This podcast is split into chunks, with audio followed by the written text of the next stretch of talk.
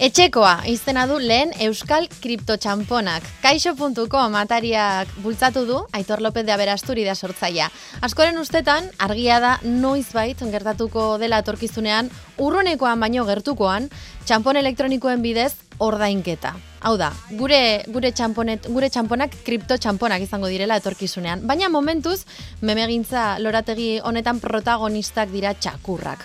Dogecoinen ondoren gogoratu txakurren memeak etorri zen Shiba Inu txamponura. Gora eta gora egin zuen, hainbatek erosi zuten, asian saldu zituzten horiek ere aktiboak eta euren boltsikoak dirudun bilakatu zituzten. Orain dator horren buelta. Doge Bonk jaio da antimeme kripto txampona omen da hau, eta marketing kanpaina sarraskitzaia bizi du. Hogeta bat mila aldiz gora egin du hasierako baloreak. Ez izutu oso balio eskasarekin azten dutelako hauek ibilbidea. Baina bueno, marasma guzti honetan, kripto balioetan egin dezakegu gaur geldialdia. Adibidez, ulertzeko erraz jarri nahi dugu NFT-ak. Ez gara kripto txamponetaz arituko, baina bai bitcoin teknologiarekin lotura daukan NFT horren inguruan. Ainoa marzolekin hitz egingo dugu. Baina horren ondoren, jarraitu, jarraitu gurekin jolasean jarraituko dugulako. Hain zuzen ere, aurrekoan, etxean, kuiditx jolastera animatuko ginela azan genuen, eta badirudi, hainoa azkueri, nebukairi, zerbait piztu geniola barruan. Beraz, kirol elektroniko arraroenak ekarriko dizkigu. Jarraian izango da, guzti hau, teknikan, Mikel Olazabal, Leire Palacios naiz, zarean entzutan ari zara, asteragoaz. Ezagutu, sarea.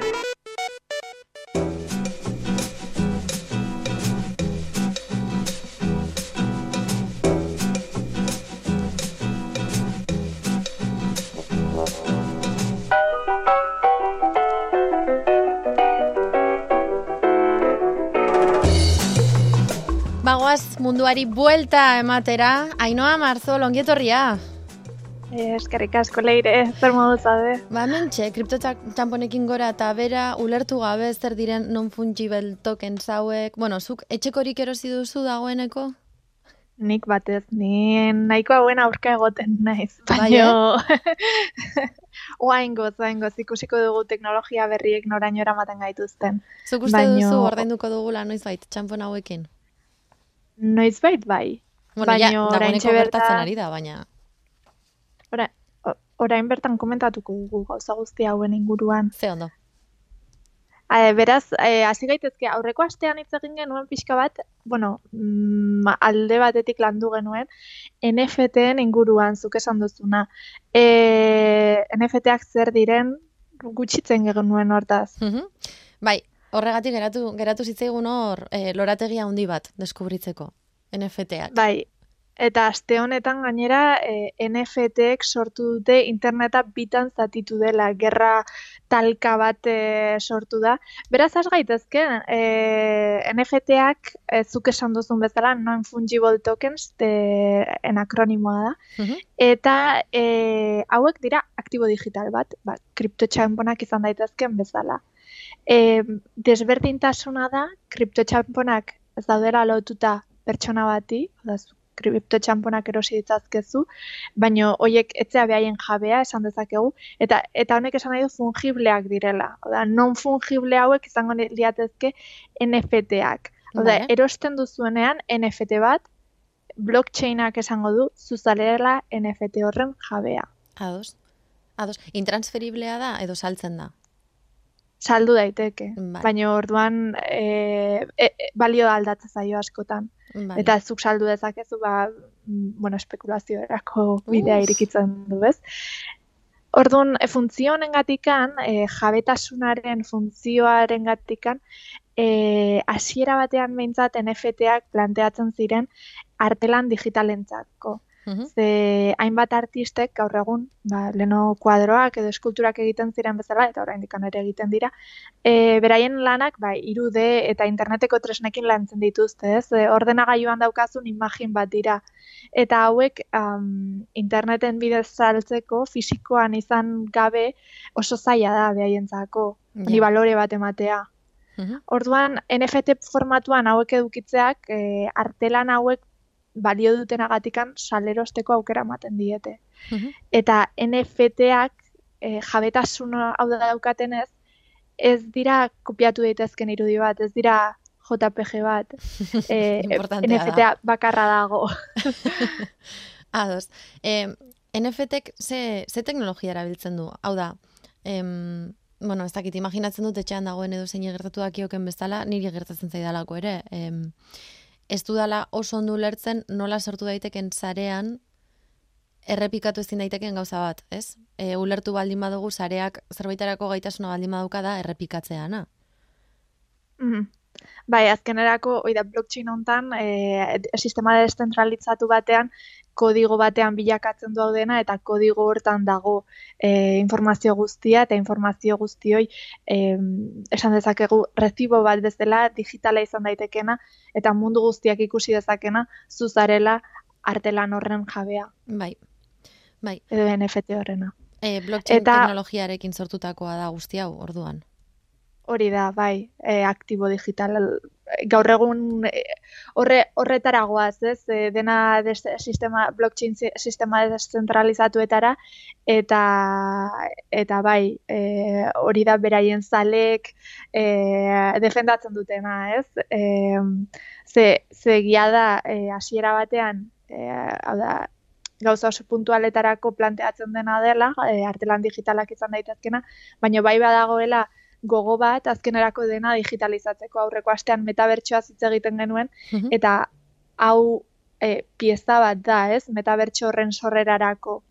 Bai. Bai, Orduan, e, ikusi duguna gertatu dela, azkeneko ze NFT-ak urtea e, 2021 bateko gauza bat dira.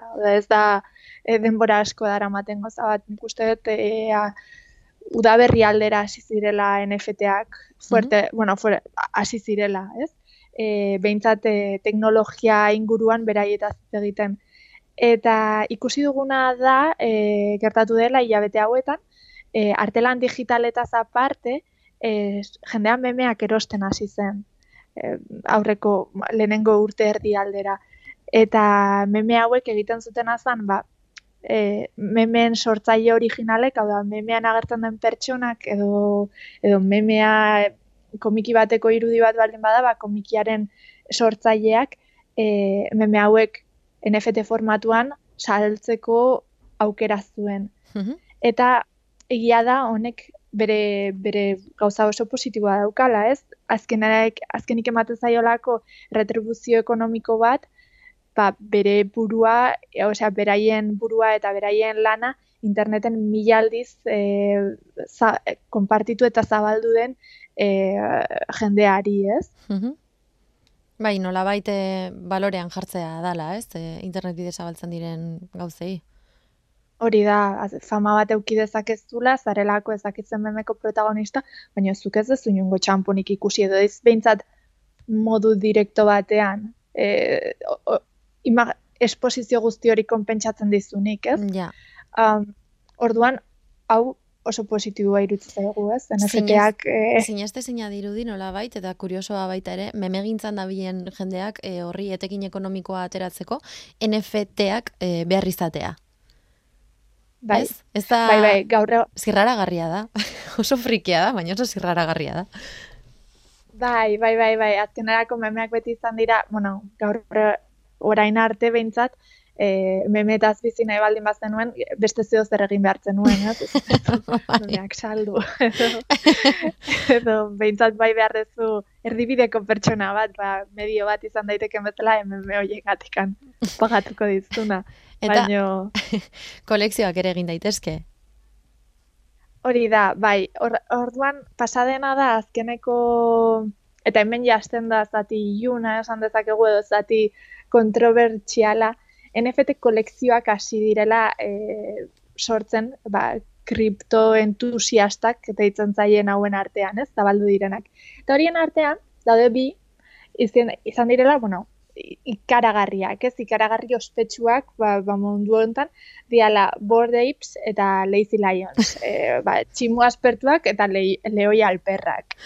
E, ge, gehiago daude, pila bat daude, Bai. bai. egin ditzazke bere kolekzioak, baina bai dia e, kolekzio handiak, dia, ba, beraien izenak esaten duen bezala, e, tximu aspertuak dira tximu pila bat, e, denak daukate zeo zer berezia, ik- e, zeo zer aldatze zaiena amar mila inguru uste dut irala, eh? denak NFT-ak.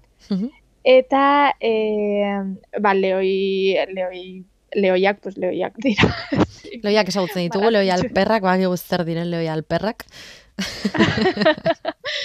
ba, bai, ba, bai. Um, orduan, hauetako NFT baten jabeak izateak, e, leoi alper batenak edo, e, edo tximu aspertu batenak, bi ondorio ditu kriptoentusiasmoaren mundu honetan, eh? Alde batetikan, ematen dizurako estatus bat. Ze, zu pentsatu, osea, marrazki bat eta zaigea, baina hauek eski, merkeenak lau mila euro inguru kostatzen dute. Ai, no, mesedez. Lau mila euro tximu aspertu baten irudia izateagatik.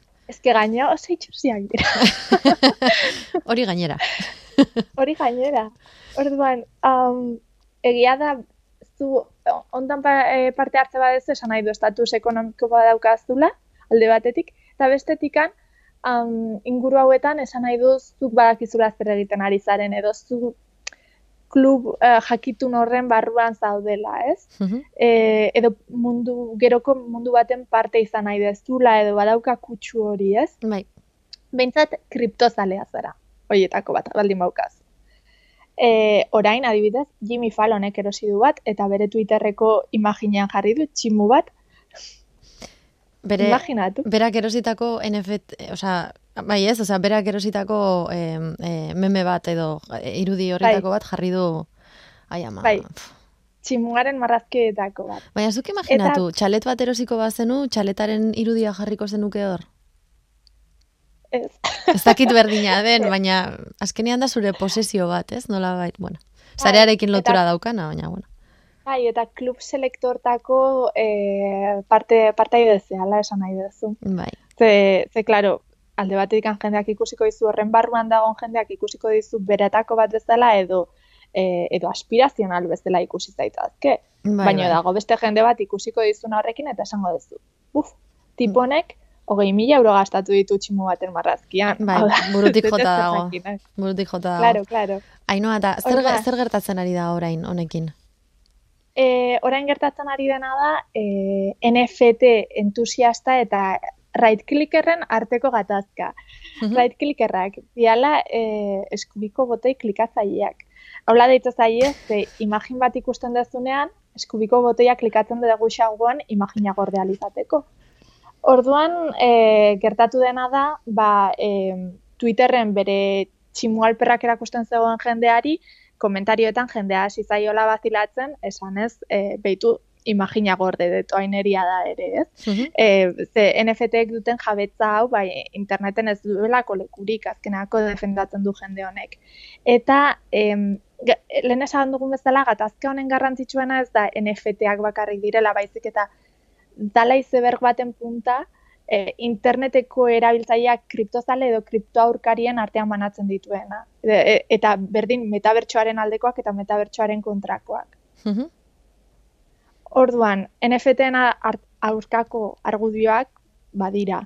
Alde batetikan nagusiena, Nola jende askori estafa piramidal bat irutzen zaiola.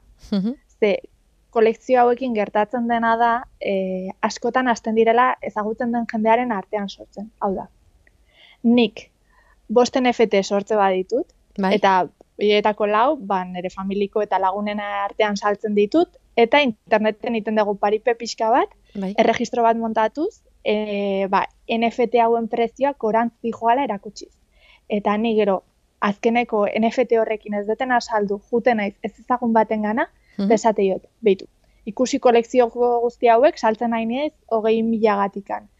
E, honekin ingoizut ganga bat, eta amabos milagatikan saldu dezakezu, gero zuk beste norbaiti saldu diezaiokezurako, eta dirua irabazi horrekin. Eta horrek espekulazioa da. Da, estafa piramidal, espekulazioa e, eta jende asko dirua galtzen duena honekin, ez? Mhm. Azkenerako itxura badakala dirua irabazteko erabiltzen dena, baina eske jende asko dago dirua galtzen duena ere. Ez daitezela enteratu inmobiliariek, Ainhoa. Hemen ere merkatu dagoela.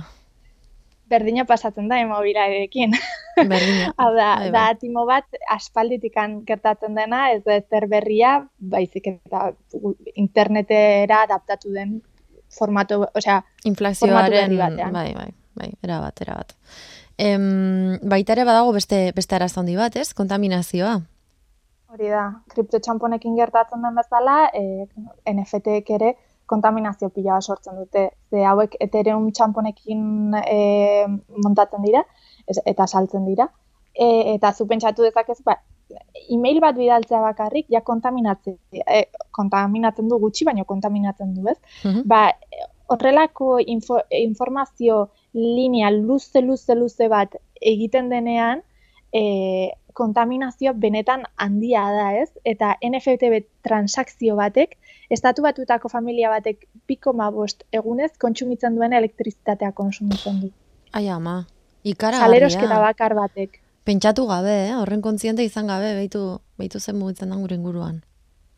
Horregatik oraindik badago jendea, noski eh, esaten duena edo energiak aldatzen ditugu edo edo beste modu batera eh, eh, begiratzen diogu deszentralizazio honi edo edo ezin dugu jarraitu. Ez ez, edo bagoaz, bagoaz. Orduan gertatzen ari dena da, hau boom handi batean bilakatzen ari da Mhm. eta eh, teknologiako enpresak NFT horiek adoptatu nahian dabiltza, horietatik ere diru pixka bat ateratzeko ez komisioekin eta eta guzti horrekin. Mhm. Eta, e, baino, egia da, right clickerrak pila garela, eta, eta gertatzen ari direla boikotak ere, adibidez, e, Discordek aste honetan, e, chat, e, Discorda chat plataforma erraldoia, ezagutuko duzuen bezala, e, NFT-ak integratu nahi zituen bere sisteman, eta horren besteko boikota eduki du, dena geratu behar izan du dela.